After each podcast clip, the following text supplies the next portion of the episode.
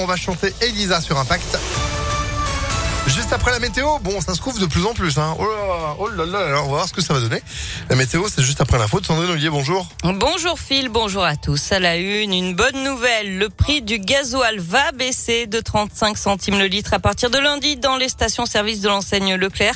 C'est ce qu'annonce ce matin son PDG, Michel-Édouard Leclerc, sur BFM. Selon lui, les autres stations devraient elles aussi baisser leur prix puisque le marché est en train de se retourner.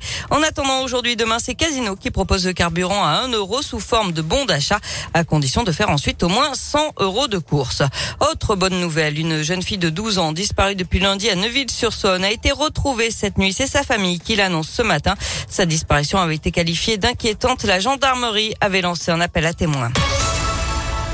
La situation se tend en Ukraine. Ce matin, le président russe Vladimir Poutine a ordonné à son armée de faciliter l'envoi de combattants volontaires en Ukraine en réponse à l'acheminement, selon lui, de mercenaires par l'Occident. Le Conseil de sécurité de l'ONU se réunit en urgence à la demande de Moscou, alors que la Russie et les États-Unis s'accusent mutuellement de fabriquer et d'utiliser des armes chimiques et biologiques en Ukraine.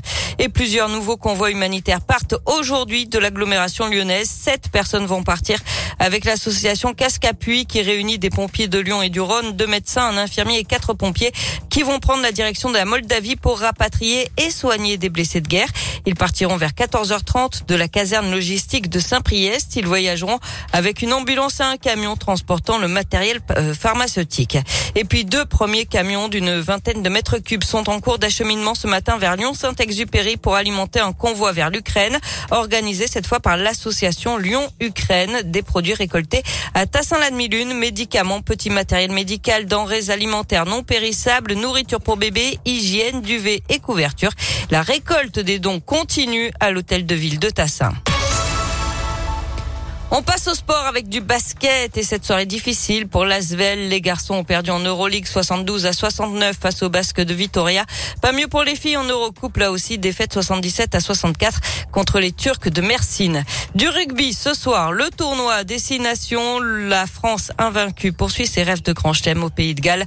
Ce sera à 21h. Le Lyonnais Dylan Cretin est annoncé comme remplaçant. Et puis en tennis, Caroline Garcia joue son deuxième tour à Indian Wells ce soir à 22h. La Lyonnaise affronte la jeune star britannique Emma Raducanu qui a remporté le dernier US Open. Merci beaucoup Sandrine pour l'info qui continue sur impactfm.fr. Vous êtes de retour à midi. À tout à l'heure. Allez, à tout à l'heure. Pour la météo,